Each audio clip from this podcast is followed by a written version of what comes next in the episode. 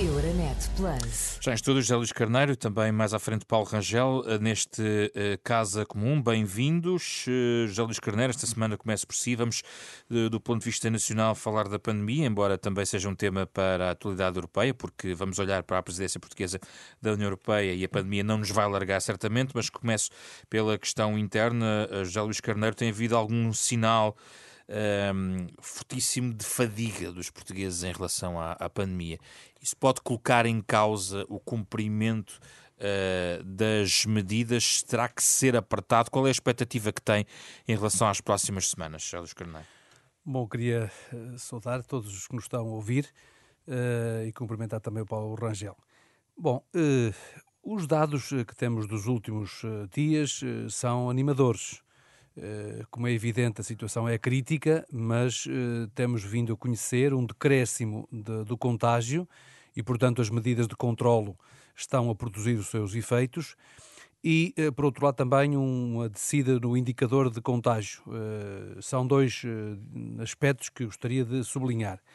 Para se ter uma pequena ideia do que estou a dizer quando estou a referir-me à queda do contágio, basta ver que nós começamos a crescer no fim de setembro estávamos com cerca de 400 casos uh, por dia e subiu até aos 7.116 casos na primeira, no fim da primeira semana de novembro. Ora, uh, nós agora conseguimos reduzir para os 2.600 casos novos, sendo que há ainda dados muito preocupantes, porque ainda há surtos muito significativos em várias partes do território nacional. Contudo, eh, de acordo com as informações que ouvimos há dias no Infarmed e dos epidemiologistas, o que se demonstra é que, pese embora estar em crescimento, eh, em relação aos focos de contágio, há um controlo, há uma perda de força no crescimento que se vinha a sentir e há uma redução no indicador de contágio. Este, estes dados são positivos e mostram o acerto uh, das medidas essenciais adotadas, quer em termos geral, quer também medidas proporcionais e limitadas e ajustadas ao grau de gravidade nos diferentes municípios, mas como é evidente, para conseguir o equilíbrio, o estado de equilíbrio entre as limitações e ao mesmo tempo conseguirmos garantir que o país continua a funcionar naquilo que são as suas funções vitais, é um equilíbrio sempre muito difícil de alcançar. Outra questão, e antes de ir para o Paulo Rangel, tem a ver com a preparação que foi feita nos últimos eh, meses em relação a esta segunda vaga.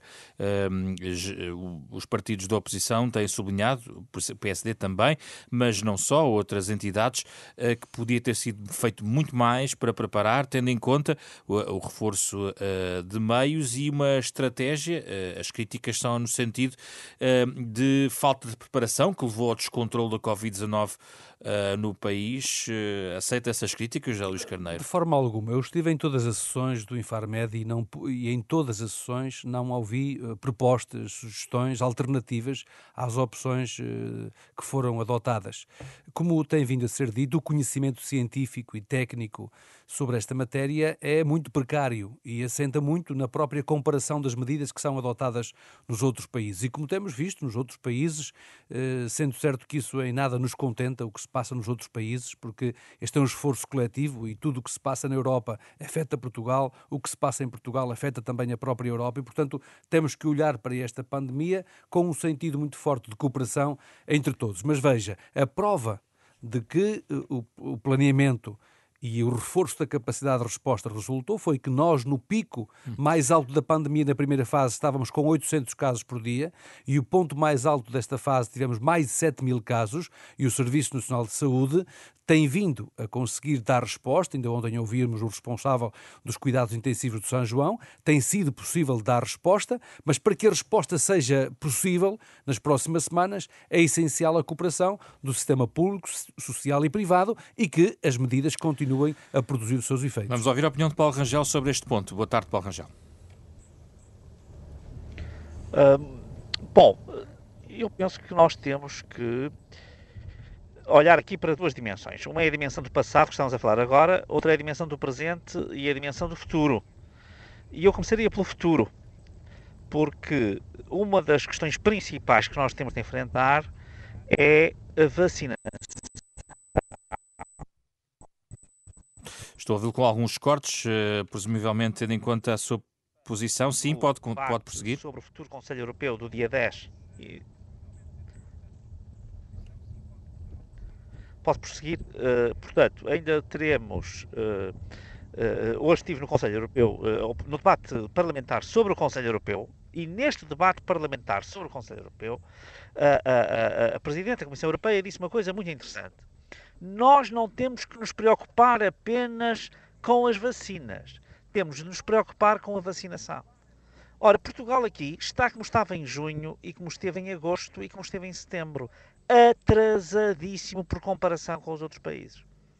É, se nós olharmos para o que está a fazer o Reino Unido, ou a Alemanha, ou a Espanha, uh, em matéria de vacinação, não é de vacinas, é de preparação da operação de vacinação, se nós estivermos a olhar para isso, a diferença é abissal. Uma afirmação é, é, é, ora, total. Mas ao Paulo Rangel, esta é uma afirmação de total irresponsabilidade que, aliás, já ouvi repetir em vários órgãos de comunicação sociais. O Paulo Rangel é é capaz de explicar quais são os pontos neste momento dos outros países comparado com aquilo que Portugal está a fazer? Olha, desculpe, todo, eh, se olhar para a Espanha, a Espanha neste momento já tem definidos todos os pontos em que vai haver eh, vacinação. E você sabe quais são os pontos que o país tem neste momento? No caso, de, quer da Alemanha, quer do Reino Unido, já afirmaram que a vacinação começará no mês de dezembro, assim haja autorização da Agência Europeia. Eu, em Portugal, ainda não vi ninguém dizer se a vacinação vai ser feita em farmácias, se, como é que, eh, se, a, se, os militares vão ser chamados ou não para este exercício, que eu penso que seria uma fórmula bastante uh, prática de eventualmente levar a cabo uma operação logística que vai envolver milhões de pessoas. E, portanto, o que eu lhe estou a dizer é, basta, é natural, o José Luís Carneiro talvez esteja demasiado debruçado a negociar o orçamento com o Partido Comunista e não esteja atento à realidade internacional. Eu, eu mas eu até pela missão que falar de coisas concretas, Vamos, Paulo. Então, e nós estou-lhe a falar de coisas concretas. Diga-nos, por favor, então.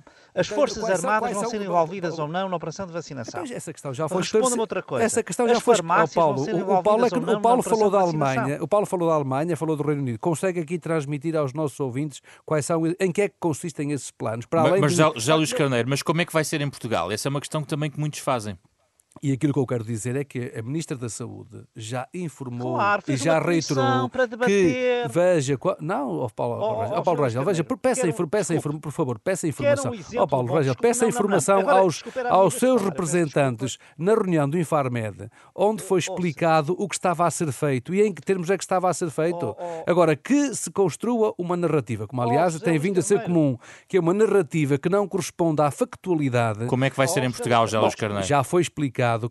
É olha, olha a pergunta que fez a pergunta que fez, a pergunta que fez o Paulo Rangel já está explicado que as forças militares irão participar ativamente. Estão, não, é, não irão, hum. estão a participar ativamente na, na, preparação do plano. Sim. Está, as forças de proteção civil estão a participar no, no desenvolvimento desse plano de logística, de distribuição, de segurança e de refrigeração. Todos esses aspectos têm vindo a ser objeto de trabalho. Já, já vou passar agora, Paulo Rangel. Agora sim. Então, desculpe, não estou aqui a fazer nada. Força, Paulo Rangel. É Está à distância, não é fácil. Eu peço desculpa, eu sou totalmente a favor de que se possa interromper Força. para fazer um ponto. Avança, avança. Não é, para, não é para tomar conta do debate. Não, não, não. Era, o, agora, o Paulo Rangel agora, colocou uma questão, deixa... a José Luís não, Carneiro não, mas já é agora. Eu tenho, eu tenho, não, não, eu tenho que pôr aqui uma questão. Porque José Luís Carneiro fala, veja o que está a acontecer com as vacinas da gripe, da gripe sazonal. É o maior desastre logístico, uma coisa que toda a gente sabia que ia acontecer. Eu não conheço uma pessoa que não me diga que quis tomar a vacina e não foi capaz de a tomar. E estamos a falar de grupos de risco. Portanto, o José Luís Carneiro, que não venha falar sobre planeamento e funcionamento, porque eu estou a levantar esta questão, não é, com não é no ar. É com base com um fracasso brutal, total, que é a gripe sazonal. Aquilo que aconteceu este ano não tem paralelo. Não ano em que nós tínhamos ter adquirido muito mais vacinas. A, a senhora ministra disse que ia haver vacinas para toda a gente. Agora até já foi ao podcast, agora temos operações de propaganda do PS todas as semanas, não é? Num podcast. Foi dizer que afinal não há vacinas para toda a gente. Se o Paulo Rangel permitir que eu possa não é que não é só, isto é só para os agora, Carneiro, não ouvi dizer que se está a falar no mar. Alguma, porque vou, as pessoas vou... que nos estão a ouvir, se fizesse uma sondagem, pergunte, ia ver que muita gente tentou ir aos locais habituais tomar a vacina e não teve vacina. Paulo Rangel, eu posso corresponder à sua Agora pergunta? Pode. Bom, Então, deixe-me dizer-lhe o seguinte: o Paulo Rangel procurou tomar a vacina e não conseguiu tomar a vacina? Eh, eh, primeiro, é o seu ponto. Segundo, quais são as pessoas que conhece, façam-nos chegar esses dados, de pessoas que tenham tentado tomar a vacina e que não tenham conseguido tomar a vacina? Eu posso Porque, fazer agora, chegar o agora, o caminho, o caminho, das minhas eu, eu fico a aguardar, então, por essa informação. Porque eu devo dizer-lhe que, por prescrição médica, médico de família, que foi feita a várias pessoas do meu conhecimento e todas elas tiveram na farmácia da sua proximidade o acesso à vacina.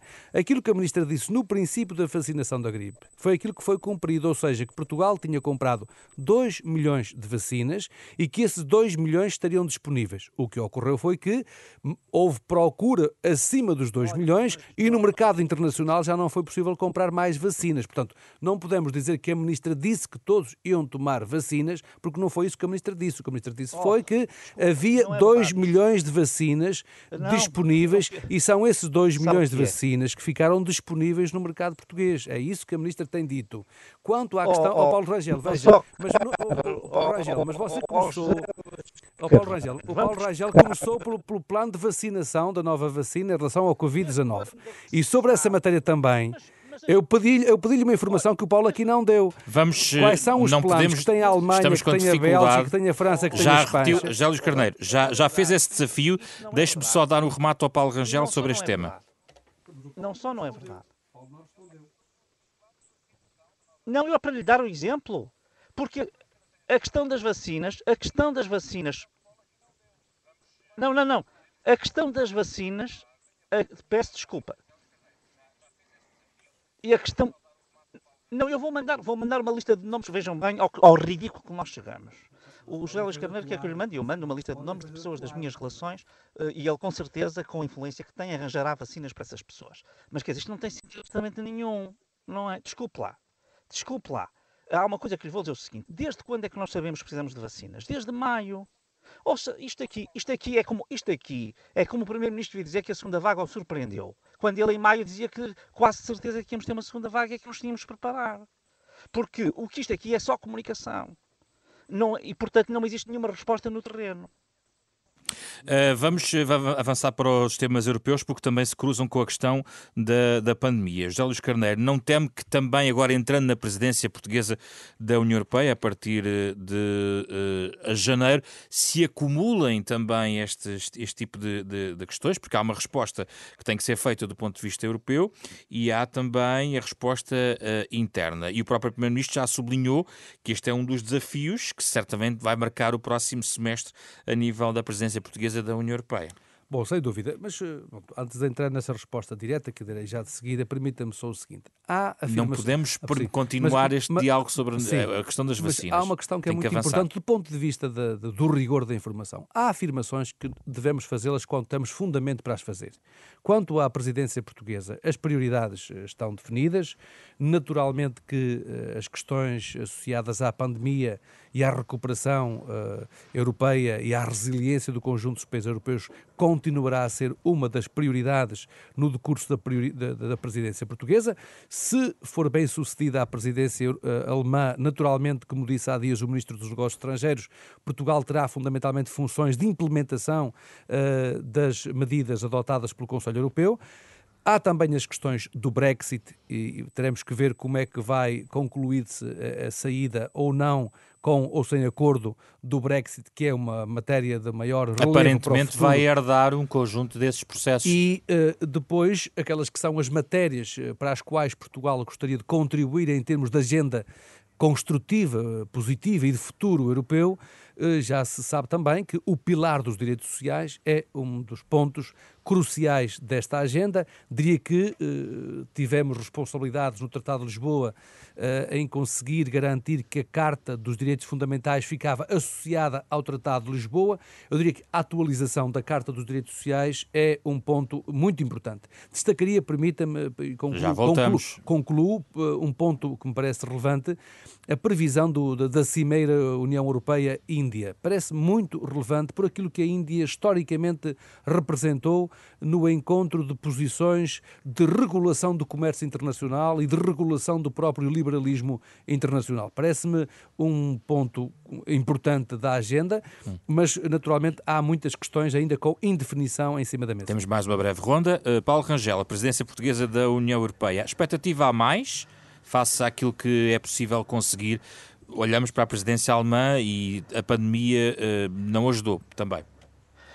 Não, repare, eu acho que a presidência portuguesa vai ter realmente um desafio muito exigente. Eu começaria por um ponto que para mim é o mais inovador da agenda portuguesa, os outros não são. Uh, mas não precisam de ser, porque enfim vai ter muito que fazer em qualquer caso.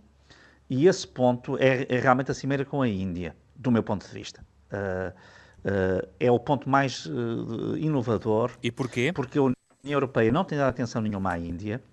Portugal tem uma relação histórica, uh, aliás, tem até, neste caso, a felicidade de ter um Primeiro-Ministro que tem uh, origens e ascendência indiana, e isso, enfim, é puramente simbólico, mas não deixa de ser um facto interessante, uh, mesmo neste plano das relações diplomáticas. Mas o mais importante é dizer o seguinte: para fazer um balanço, designadamente ao crescimento da China, por um lado, e por outro lado, uh, uh, para substituir um pouco o papel que o Reino Unido teve sempre de representação da Índia no contexto da União Europeia, Portugal aproveitar logo este semestre em que se dá o Brexit para fazer isto, eu julgo que é um ato, do ponto de vista do médio prazo, Uh, das relações geopolíticas multilaterais muito, muito bem-vindo. Bom, agora, os grandes desafios vão ser, obviamente, em primeiro lugar, a pandemia. Eu acho que a gestão da pandemia vai estar ainda muito em cima, e nomeadamente a questão da vacinação e da sua distribuição.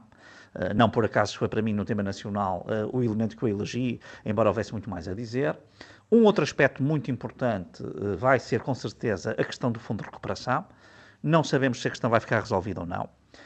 Era bom que ficasse resolvida. Portugal não tem a mesma força que tem a Alemanha, obviamente, para mediar uma tensão desta natureza, e o Primeiro-Ministro português foi muito infeliz em julho porque em julho apoiou o Sr. Orban completamente, disse que não queria misturar o Estado de Direito com o Fundo de Recuperação e, portanto, eh, pode haver aqui uma espécie de ricochete ou de boomerang uh, da sua própria posição e, portanto, enfim, sabemos que ele agora está a defender outra posição, mudou de posição em seis meses, ainda bem, porque mudou para o lado certo, mas é uma coisa que uh, vai ser difícil. Portanto, espero que seja resolvida pela presidência alemã. O aspecto do Brexit também acho que vai ser bastante difícil. Aqui eu penso que, mais uma vez, Portugal pode ter um papel relevante, porque é um país uh, muito próximo uh, do Reino Unido e, portanto, historicamente não será visto nunca como hostil. Portanto, se não conseguimos um acordo até dezembro, Portugal terá aqui um papel muito, muito, uh, eu diria, exigente. Portanto, eu, sinceramente, isso aí tenho que reconhecer, o governo português tem uma agenda independentemente do seu programa, dos direitos sociais e da Índia e tudo isso, só a agenda que herda Pode, é? é isto pode é tornar inexecuível. Não é uma não é? coisa fácil. Uh, e, portanto, eu destacaria Fundo de Recuperação na sua implementação a correr bem agora esta negociação final até dezembro. E Brexit, juntamente com a questão da, da, essencialmente esperemos nós que seja a questão da vacinação e eventualmente até de uma terceira vaga, que também pode haver aqui, aqui, aqui algum problema, Uh, portanto, vai ter aqui três frentes, uma económica, outra sanitária e outra, eu diria, de relações comerciais e até diplomáticas, no fundo, de, de, de reorientação, haja acordo ou não haja acordo, da relação com o Reino Unido como um Estado que está fora da União Europeia definitivamente, tem aqui, de facto, uma agenda muito pesada e, portanto, muito exigente. Enfim, sinceramente, não é uma coisa que se deseje. Eu tenho certeza que o governo português gostaria de ter uma agenda eh, muito mais voltada para aqueles seus objetivos iniciais, mas, eh, obviamente, tem esta e tem que estar à altura dos desafios que se lhe vão pôr. Ora bem, já, já elencámos aqui, de facto, os grandes temas. Eh, José Luís Carneiro recoloca a minha questão inicial. Isto é quase um gabinete de crise europeia. Este, este, de facto, o que herda e o que também planeia para o próximo ano. E eu volto à questão, é se não há uma demasiada expectativa uh, em relação a objetivos adicionais às crises e emergências que tem que resolver. Ou seja, se resolvendo a questão do Brexit, eventualmente, se não houver uma crise para 1 de janeiro, uh, e a questão do plano de resiliência, a resposta à pandemia, a terceira vaga, a vacinação, só por si podem obliterar ideias de tentar conseguir outros, outros processos. Sim, como já foi dito, estamos, nisso estamos totalmente convergentes, por aquilo que podemos ouvir também das palavras de Paulo Rangel. É evidente que Brexit pandemia, recuperação e o quadro financeiro plurianual, que não falamos, não falamos dele, eh, eh, naturalmente que tem aqui uma, um quadro de exigência muito grande na implementação, no acompanhamento, na capacidade de execução muito exigentes. Mas voltaria a destacar a questão do, até para o equilíbrio geopolítico, a cimeira com a Índia é muito relevante do ponto de vista do comércio internacional e dos, eh, de alguns dos valores que emergiram na Sim, década de 60 sobre o modelo, do, geral, sobre, o modelo, do, é, sobre o modelo do desenvolvimento, que é muito interessante, e não podemos esquecer também que não deixará de ser preocupação para Portugal os termos em que a cooperação para o desenvolvimento se estrutura, nomeadamente considerando as nossas obrigações históricas da União Europeia com os países e já africanos agora, de língua no, portuguesa, no, se quisermos com os países ACP, que, no... porque é também sempre uma das prioridades da União Europeia, como não poderia deixar de ser a cooperação e para, particular, para Portugal, particularmente pelas responsabilidades que tem com os países africanos de língua oficial portuguesa. E já agora, Paulo Rangel, também no relançamento da relação transatlântica, porque em janeiro há um novo uh, inclino na Casa Branca. Bom, uh, olha, uh, tinha-nos escapado isso, e isso eu penso que é também, sinceramente, eu penso que isso é uma circunstância positiva para Portugal digamos, neste cenário em que tem realmente um quadro muito difícil para gerir, eu penso que aí eh, porque Portugal é um parceiro atlântico de sempre, não é? Uh, uh, e porque, enfim, teve sempre, mesmo durante a presidência Trump, uma política que manteve o essencial da relação com os Estados Unidos, não entrou como outros, enfim, em alguma. olhou para a, para a relação estrutural e não para a relação conjuntural. Eu penso que podemos ter aí, de facto, isso pode ser uma ajuda. Eu acho que isso vai desanuviar e vai trazer alguma esperança. Uh, e, portanto, uh, uh, nesse plano, eu acho que, que, que vai ser uma coisa realmente, sem dúvida, um aspecto positivo. quanto aos países em desenvolvimento e, enfim, aos africanos em geral, porque, enfim, a África é sempre a grande prioridade portuguesa e eu até acho que deve ser grande prioridade europeia, eu acho que a Europa só se afirmará e a África também no século XXI, face às Américas e à Ásia, se no fundo funcionarem como uma espécie de continente norte-sul, se integrarem, digamos, muito mais. Eh, há um ponto muito importante, que é a questão da pandemia e da vacinação dos países mais pobres. Quer dizer, aqui a União Europeia não pode deixar para trás, em caso nenhum, os países que têm sistemas de saúde muito, muito frágeis uh, e que, portanto, não têm qualquer capacidade de adquirir a vacina. E eu acho que aí Portugal pode introduzir também, uh, nesse período, porque esses seis meses são cruciais para esta questão da vacinação, uh, não pode deixar de introduzir esse aspecto de cooperação. Porque aqui, no fundo, uh, é muito importante que, em termos globais, tenhamos imunidade, não é só em termos nacionais ou em termos europeus. Uh, e, portanto, não é apenas uma questão de obrigação humana para com os outros, até é do nosso interesse. E, portanto, acho que uh, incorporaria este fator sanitário nas relações de cooperação. José Luís Carneiro, Paulo Rangel, foi o caso comum desta semana. Euronet Plus. Milano. Zagreb. Bruxelas. Sofia. Riga. Euronet Plus, a rede europeia de rádios para compreender melhor a Europa.